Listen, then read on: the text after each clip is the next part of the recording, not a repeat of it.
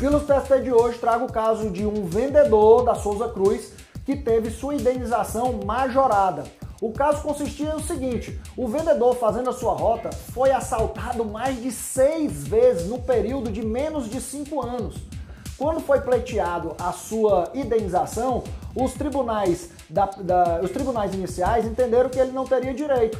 No entanto, o risco é, de vida do trabalhador é uma obrigação da empresa e o TST consignou de forma unânime que esse trabalhador merecia sim uma indenização.